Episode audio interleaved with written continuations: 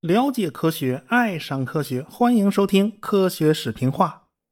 上文书啊，我们讲到了 NASA 是全力以赴开展了航天飞机的计划。从阿波罗联盟对接任务以后呢，NASA 就停止了一切载人航天的活动，基本上呢就是全部押宝在了航天飞机项目上。说实话，这是一件史无前例的事儿，因为它跟以前的那个模式啊，不是一码事。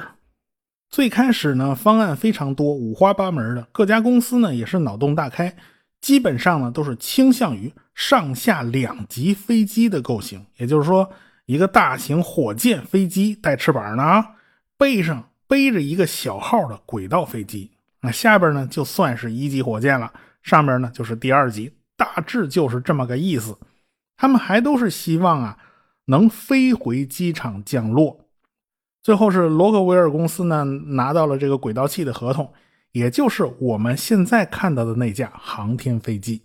等到这个洛克维尔公司真的把这个合同拿回来了，哎呀，这个脑袋也就凉快了。后来大家一论证啊，这个第一级火箭不可能长着翅膀自己飞回机场，这这不行，这还得用传统的火箭啊，咱就省点钱，千万别整那么多幺蛾子。那么选液体火箭还是固体火箭呢？最后选来选去，选了固体火箭。道理很简单，因为固体火箭就是一个简单的钢壳子，里边是固体的药柱。烧光了以后呢，这钢壳子掉海里啊，捞起来洗洗还能用呢。这液体火箭可就麻烦多了，里边有燃料储箱啊，还有一堆的管子阀门啊，还有那么金贵的发动机啊，你要全泡在海水里泡了，那就不能用了。所以。这是不能选用液体火箭当做第一级的。讲了这么多集了，我们一直在讲液体火箭发动机，讲偏二甲肼四氧化二氮啦，讲液氧煤油啊，还有讲氢氧机啊，咱唯独没好好讲过固体火箭。其实呢，大家可能放鞭炮的时候都接触过固体火箭啊，什么窜天猴之类的烟花爆竹啊，也有地方叫高升，这东西就是一最简单的固体火箭了。航天飞机上用的固体火箭呢？虽然比这玩意儿要复杂多了，但基本原理都是一样的。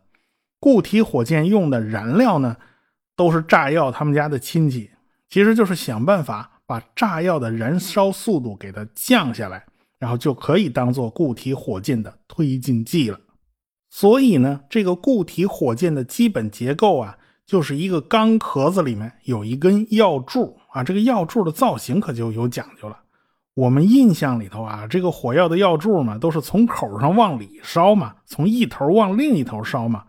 其实还真的不完全是这样。实际上啊，它是在药柱中间掏了一个洞，哎，然后烧的时候呢，是从内部往外皮烧，是这么烧的。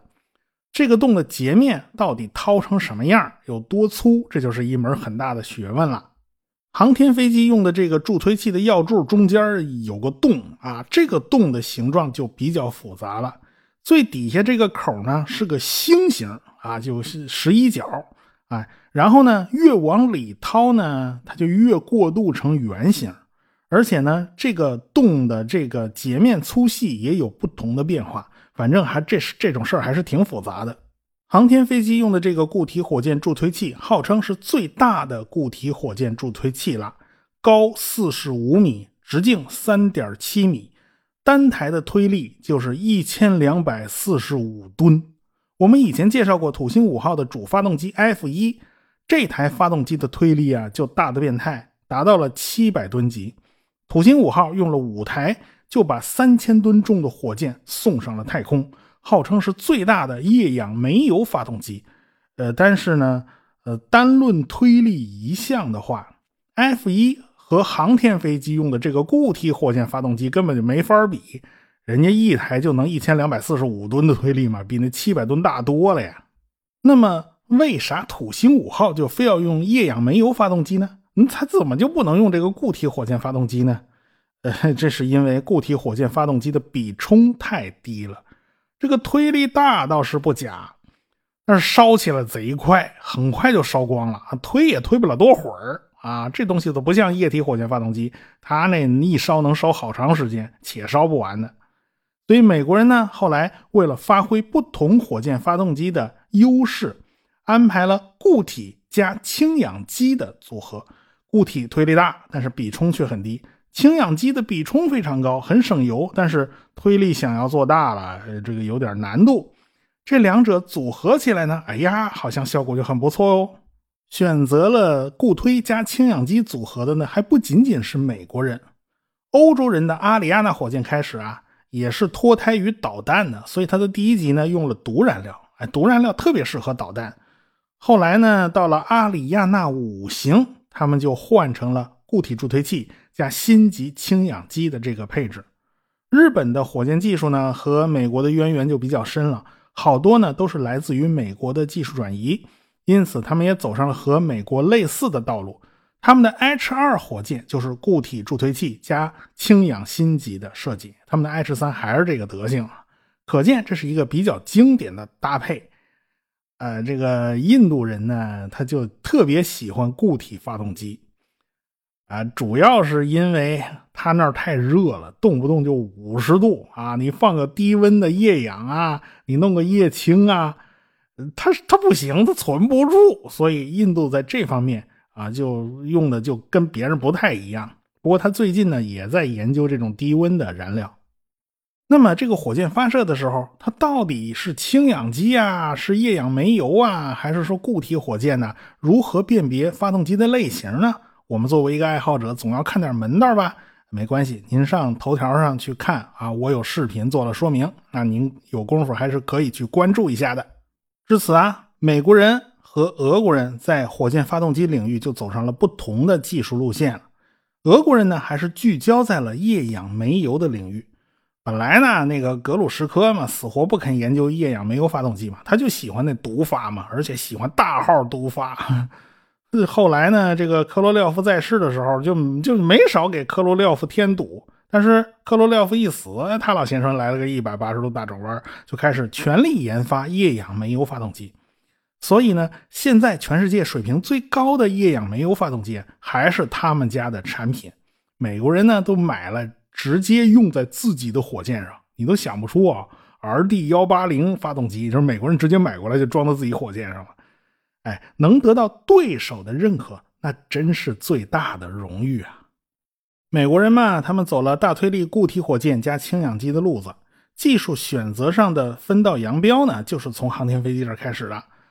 其实美国人在 F 一发动机以后呢，他们也在液氧煤油发动机上下过功夫。说实话，美国人是什么发动机他都摸过一遍。但是后来呢，他们遇到了一个拦路虎，那就是发动机的结胶问题。你要获得大的推力、高比冲，你就必须提高燃烧室的压力。但是煤油这个东西吧，它是一个非常复杂的生物制品，当年都是由生物生产出来的这玩意儿。里边的成分它都特别复杂，含碳量高啊，它压力高啊，这个在燃烧室里边啊容易积碳。一积碳的话，如果某个细小的喷头堵了，那麻烦可就大了。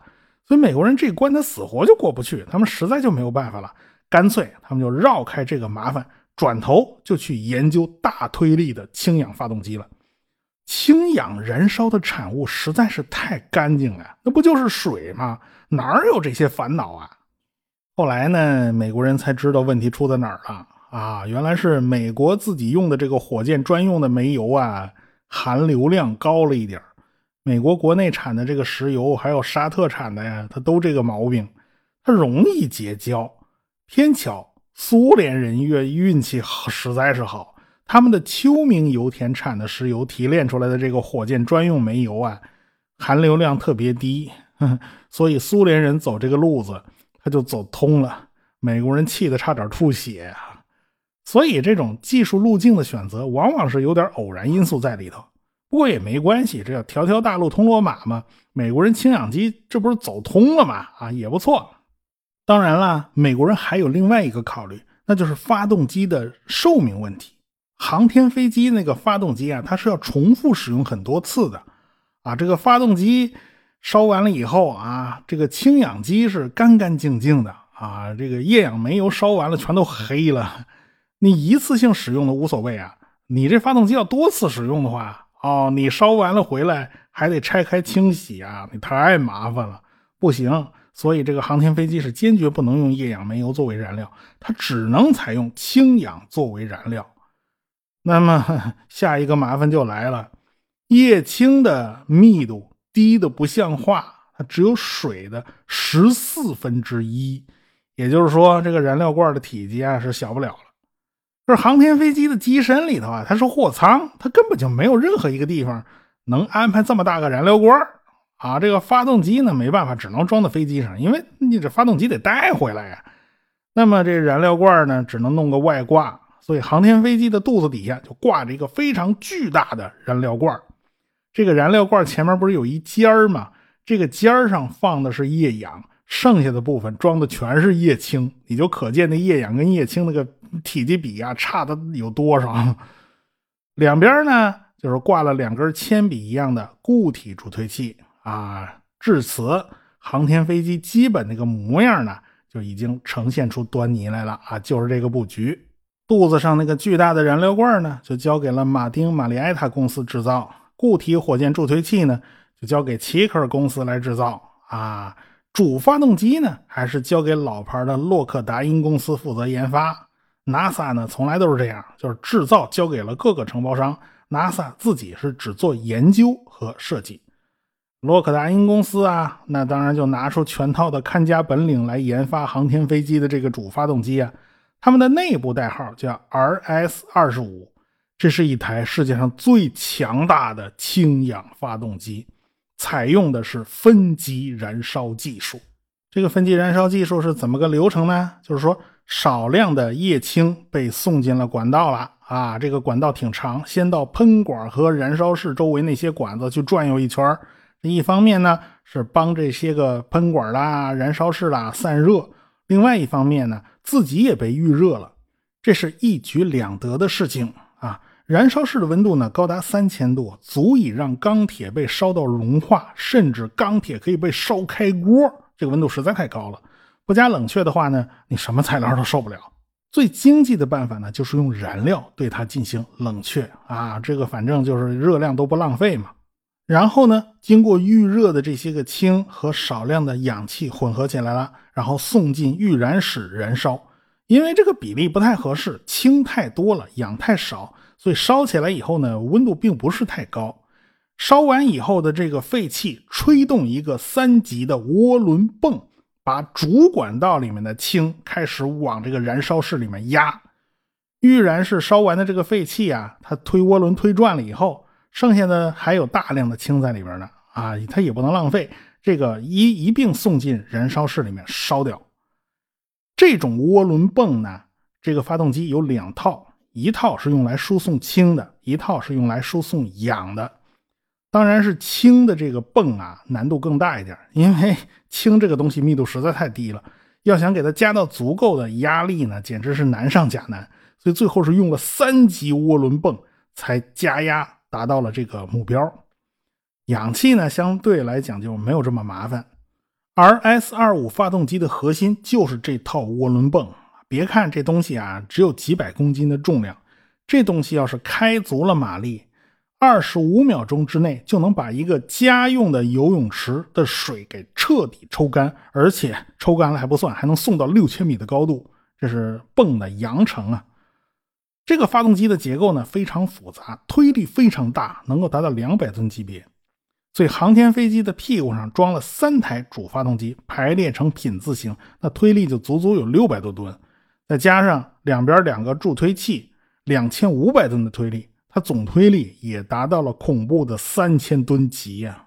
美国人的这个氢氧机的预燃室啊，采用的是氢多氧少的模式啊。它为什么采用这个模式呢？怎么能能不能给它倒过来，就是氧多氢少？原理上呢也不是不可行，但实际上有困难，主要是高温下的氧气实在是太活泼了，这简直是氧气切割呀！这金属都受不了。这个航天飞机的发动机是要重复使用的，那不能一天到晚的玩这个，那当然不能这么干。但是偏偏俄国人就喜欢这么干，他们的分级燃烧发动机啊，都是采用液氧煤油的嘛，他们通常都是氧比煤油要多啊，煤油倒是少了一点他这么做呢，就是为了防止煤油燃烧不充分产生结焦。反正呢，大家各有各的考量，各有各的招数。我国长征五号用的这个液发一百也是分级燃烧的发动机，这个是从苏联那边过来的这个技术路线。我们呢也跟苏联人一样，也采用的是富氧的技术。那嘴上说呢，好像上嘴唇一碰下嘴唇啊，嘚不嘚就给你说清楚了。哦，这个发动机就是这个原理。实际上你真干起来呀，千难万难的，碰上的拦路虎就特别多。洛克达因公司就被这个发动机坑得非常惨啊，各种稀奇古怪的震动啦，还弄不好漏气了。这个按照原来计划呢，是一九七八年这航天飞机就要发射，那这是完全不可能的。你偏偏 NASA 这会儿呢又被国会砍了三亿美元的预算，所以 NASA 是横竖完不成这个任务了。但是大家呢谁都不说啊，这个心照不宣。说白了，这个 NASA 已经太庞大了。所以这时候就变得充满了官僚的气息。所以有句话呢说的也对啊，这个知道公司不行了，最后一个人往往是 CEO 啊。其实底下人早就知道了，我就是不说。